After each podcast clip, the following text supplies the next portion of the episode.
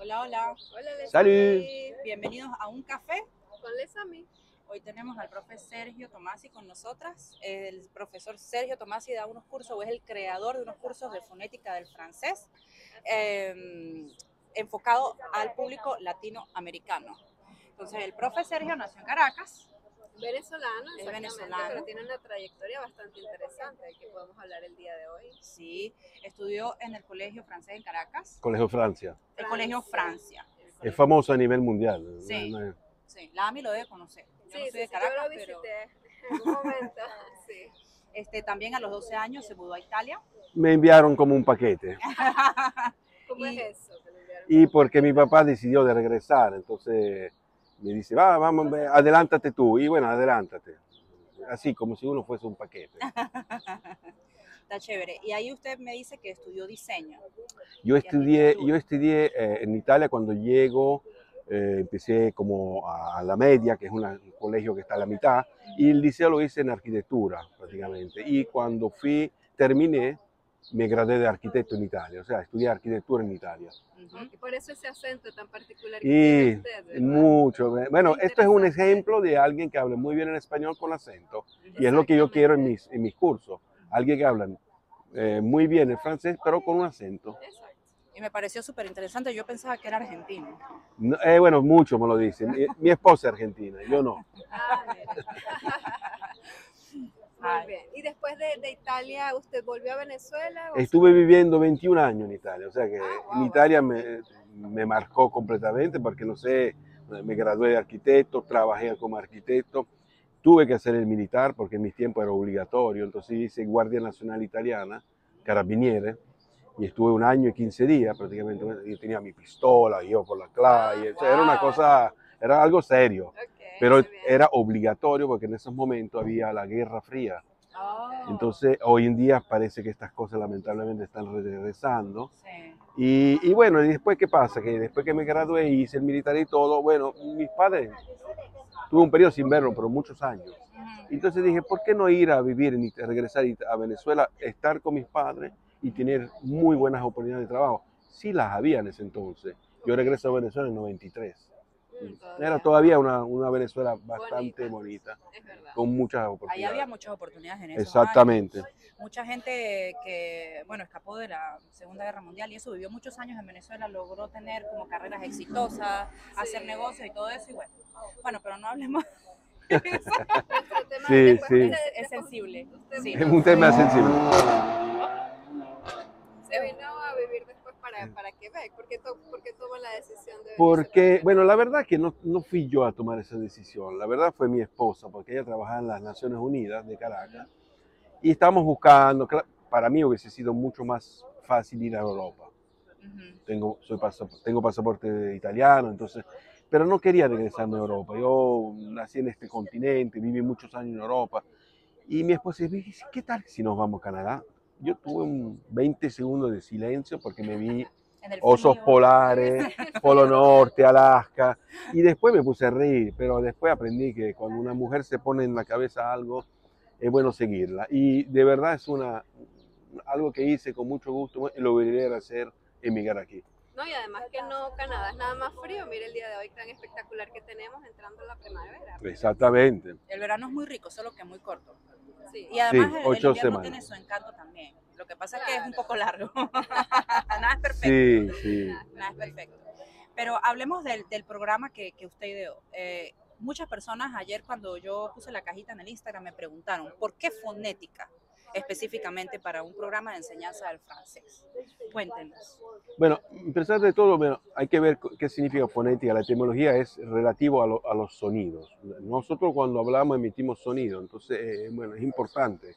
Y mi curso, a diferencia de muchos cursos que se dictan, que se dan, es justamente eso la gran diferencia. Yo enseño sonido, fonética, pronunciación, cómo se hace para pronunciar. Ujú.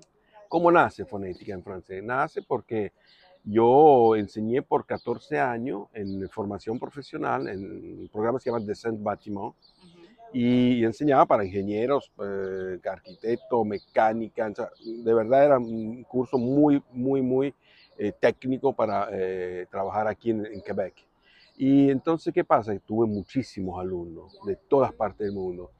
Y claramente me, me, me llamaban mucho la atención los latinos, claramente. Entonces, en estos 14 años, yo me jubilé hace 3 años, eh, prácticamente conocí muchísimos latinos y me di cuenta que los errores eran recurrentes. Entonces nace por una necesidad, una necesidad de ayudar a los latinos. Cuando ellos hablaban, yo trataba de, de corregirlo. Claro, siendo un pedagogo, un enseñante, era, para mí era, era natural darles unos ejemplos, tratar de decir, no ponga la boca así, por los asá, etcétera, etcétera, etcétera.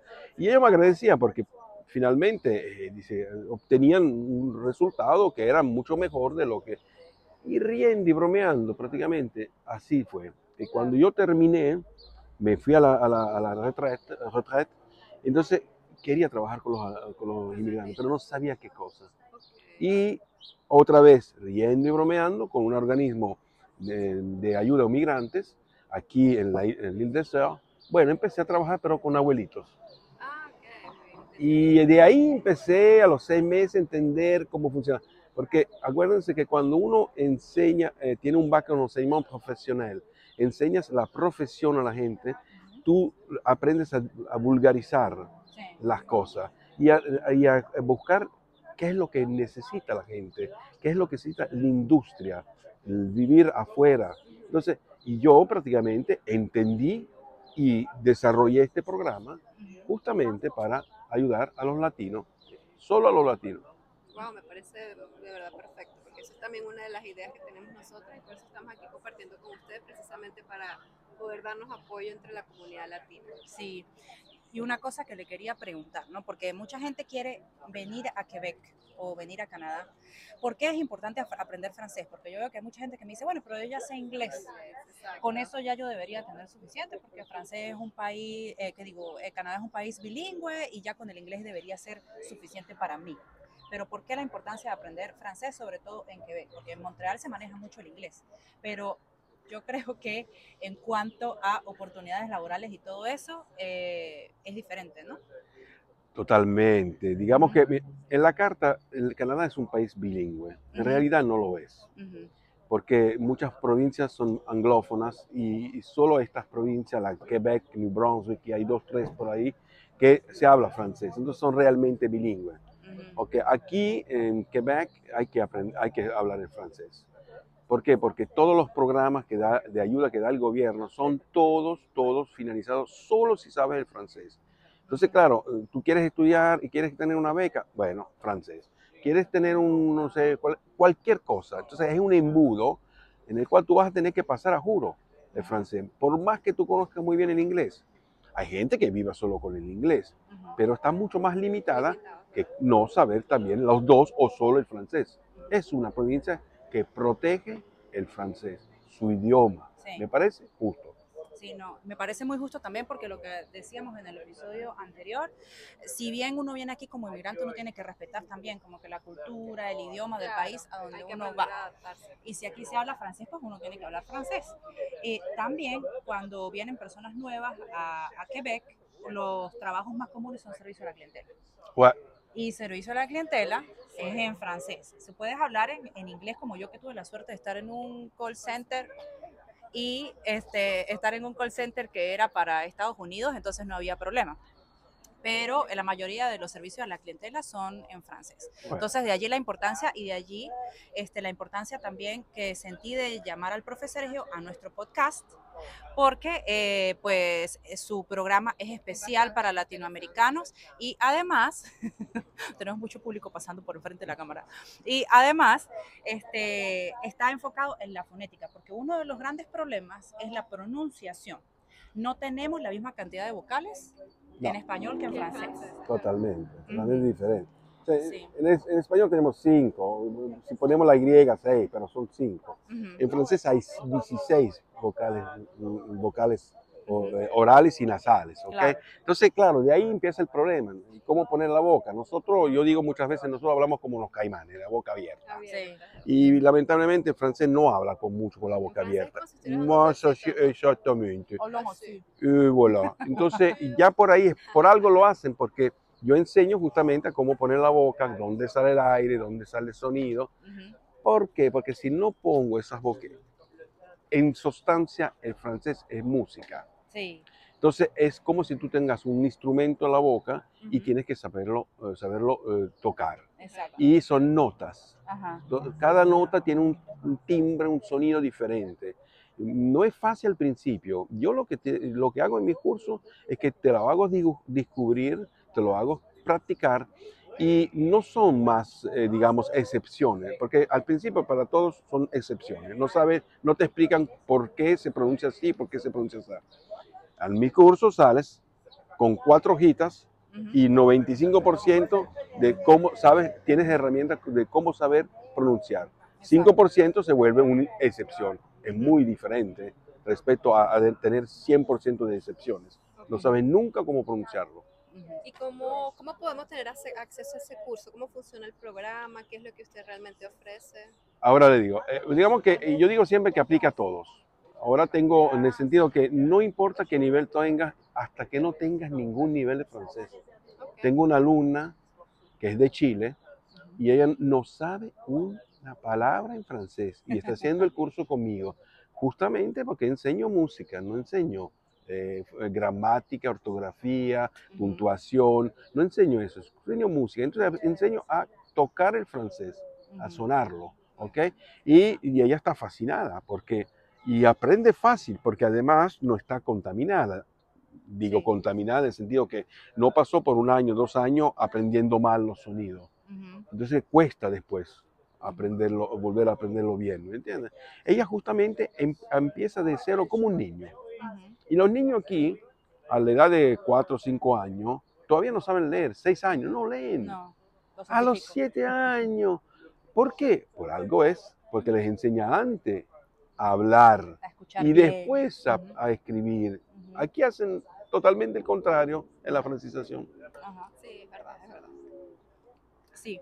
Eh, y cuéntanos más o menos cuál es el precio, cuál es el como que el proceso para inscribirse, cómo sería todo. Ok, entonces, las, el, curso eh, dura 10 semanas a nivel 1. ¿ok? El otro curso dura, el nivel 2, dura 10 semanas. El primero, que dura mm, de nivel 1, son dos veces a la semana.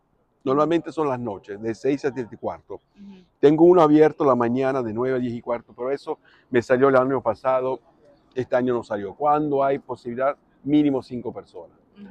Ahora, eh, el otro, el segundo nivel, es una vez a la semana y hacemos solo lecturas y escuchamos y ver qué entendemos y reproducimos. Hacemos dictados escritos en frañol Y repetimos en francés. ¿ok? Ok. Ahora, el nivel 1 dura 10 semanas, dos veces, tiene 30 horas y en septiembre va a aumentar y va de 300 a 330. Ok. Y el otro, el nivel 1, una vez a la semana, son 150. Ok, perfecto. Y lo otro que le quería preguntar era anécdotas. Anécdotas en este trayecto como profesor de francés, en sus clases, que son como que las cosas más graciosas, como las cosas más complicadas. Si nos pudiera como contar algunas anécdotas, porque muchas veces nosotros nos privamos de hacer cursos de francés porque nos da pena, o nos privamos de hablar porque nos da pena. Yo les voy a contar algo súper cómico. En estos días peleé con un vecino.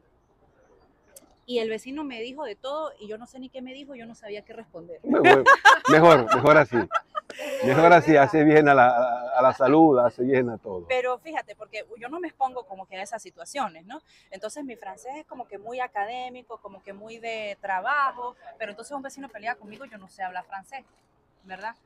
¿Qué, qué nos recomendaría usted también como para ganar esa, esa confidencia, esa Aunque confianza? no para pelear. No para pelear, Para, No. para conversar. pero por lo menos para entender qué fue lo que me dijo.